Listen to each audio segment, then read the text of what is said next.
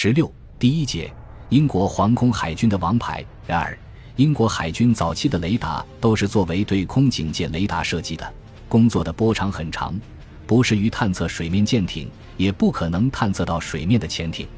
探测潜艇的关键是要研制一种短波长的雷达。在研制这种雷达之前，海军部把 ASVR 机载雷达进行了改进，成为 286M 型雷达，并于1940年9月开始装备护航舰艇。但是，二八六 M 雷达的设计是供飞机使用的，有很多缺点，其中最主要的是天线固定在前尾上方，还能活动，波束在艇舰前方呈一百二十度角展开，因此只能获得大致的方位。接触信号显示在阴极射线管的 A 型扫描上，这种显示类型的主要缺点是目标只有在特定方位时才能显示出来，而且当捕捉到目标时。人工转动天线必须暂停，以便在继续扫描之前能读出其方位和距离。而要用二百八十六型雷达得到方位，舰艇就得随之转动。二百八十六型雷达虽然很原始，易出故障，而且经常探测不到舰艇，但是它确实减轻了岗位上人员的紧张程度。二八六 M 型雷达还容易把方位测成相差一百八十度的到方位，例如。在一九四二年十一月，由于这个到方位帮助 U 五零五潜艇突破了护航警戒目并机沉捕给船赫克拉号。二八六 M 雷达由于波束展开的角度大，分辨能力差，用它搜索潜艇一般没有多大价值。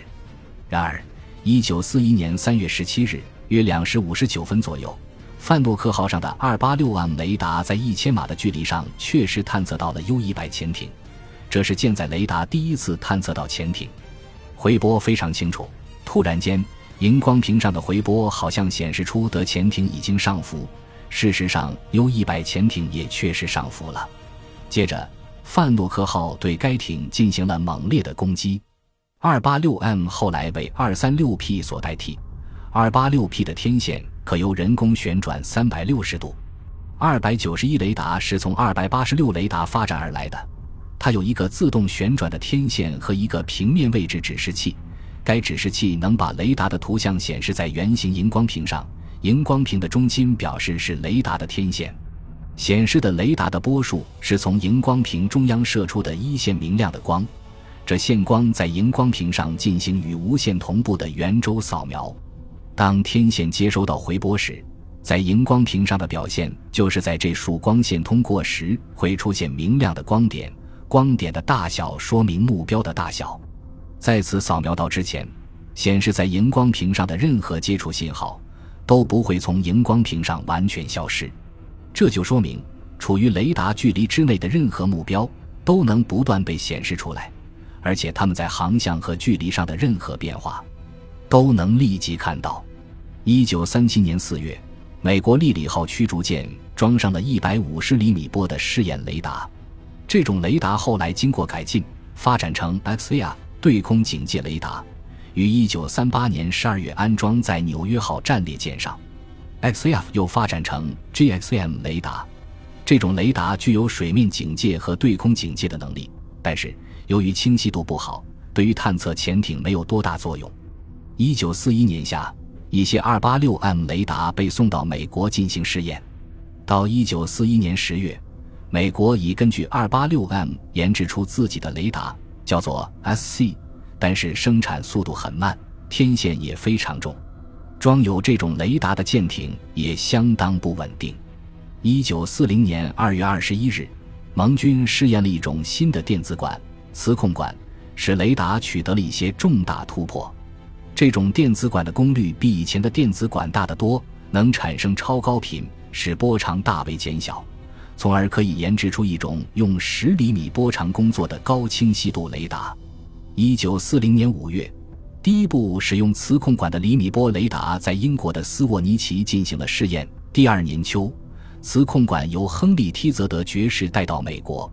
美国根据这个磁控管研制出带有平面位置指示器的 SGI 零厘米波雷达，于一九四一年五月第一次装备在塞姆斯号驱逐舰上。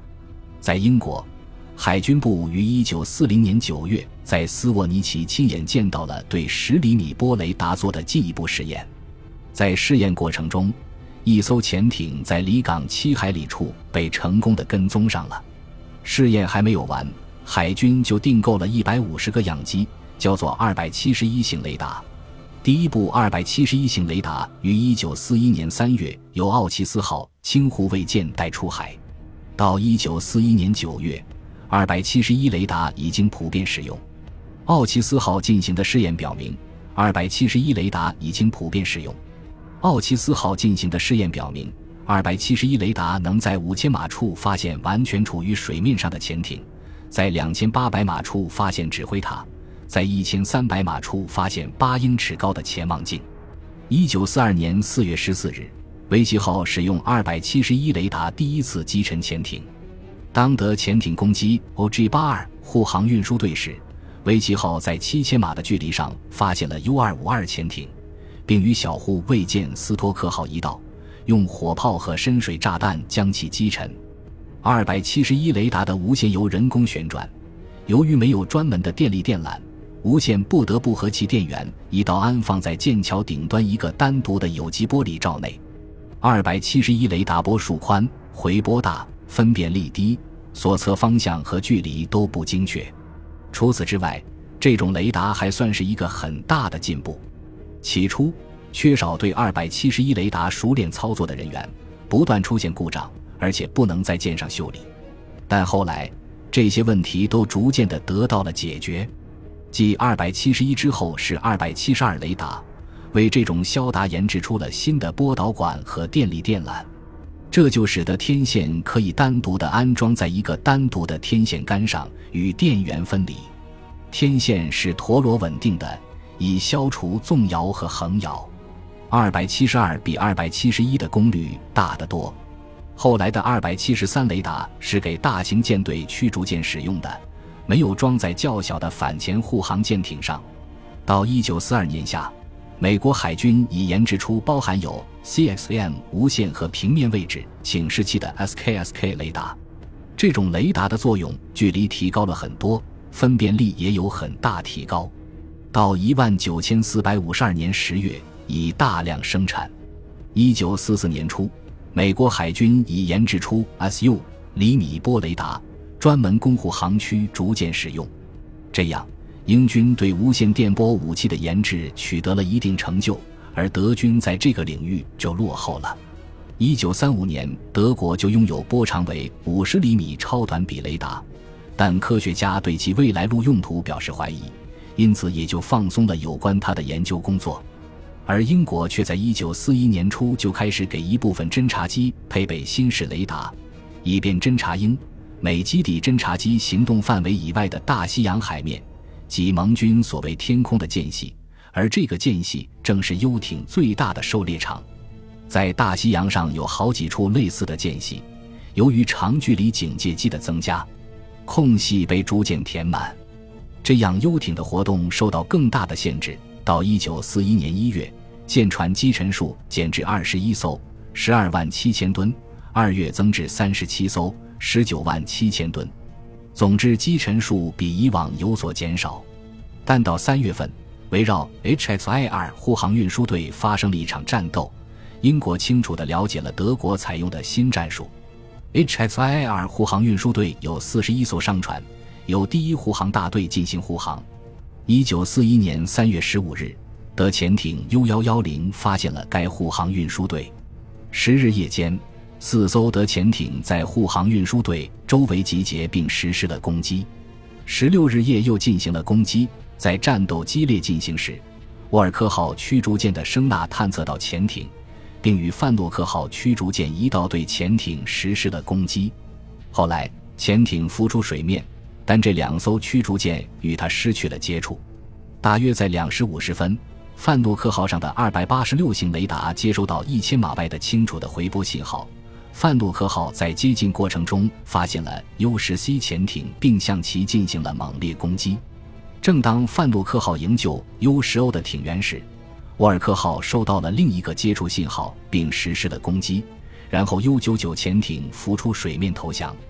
HS 幺幺二护航运输队损失了五艘船，而德国潜艇被击沉了两艘。普里恩的 U 四七单独留下来与船队接触。三月七日下午四时二十四分，U 四七通知德军司令部船队位置之后，受到英乌尔巴林号驱逐舰的攻击，U 四七迅速前航，但推进器被深水炸弹破坏，回转轴发出的碾压声正好被驱逐舰的水中侧音仪捕捉。正确测定 U 四七位置以后，新型深水炸弹雨点般的落下。油和碎片瞬时浮上海面，没有一人幸存。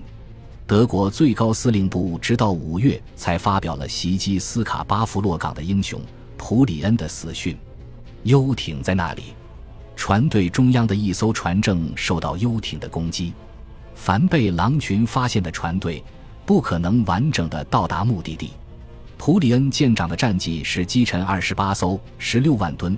此时能与之匹敌的只有 U 幺零零的谢布凯三十九艘，十五万九千一百三十吨；U 九九号的克莱梅杰尔四十四艘，二十六万六千六百二十九吨。克塞梅杰尔与谢布凯在集体行动中发现高速船队 Chex 幺幺二。三月十六日日落之前，U 幺零零受到三艘驱逐舰的攻击，然而船队的一部分防卫队列受到破坏。克莱梅杰尔的 U-99 乘机潜入船队，又击沉了五艘。受灾船的救难电报以冲天的火焰唤回船队及驱逐舰。U-100 逃出重围去追击船队，下午三时许却受到深水炸弹的攻击。在正负上海面时，不料竟与英国巡洋舰撞了个满怀，U-100 bị 击沉。而在剑桥的谢布凯也终于被击毙。三十分钟后。克莱梅杰尔的 U-99 也比发现浮上来后又很快沉没了，舰长与大部分人员被俘。不到一周，失去三名最勇敢的游艇舰长，这对德国的海军来说打击太大了，也使邓尼茨心情更加沉重，因为他一向疼爱这些部下。他们的死不仅意味着游艇英雄概念已不复存在，同时也暗示着必须把狼群作战规模扩大。并以此作为基本战术，狼群作战，对抗英军的护卫技术的提高，必须依循作战方式。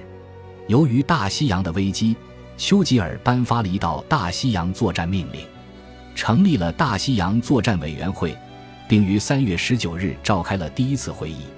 这种会议每周召开一次，每次约两个小时，参加的人员有全体部长及与作战有关的高级官员。讨论的问题涉及到与德国潜艇作战的各个方面。本集播放完毕，感谢您的收听，喜欢请订阅加关注，主页有更多精彩内容。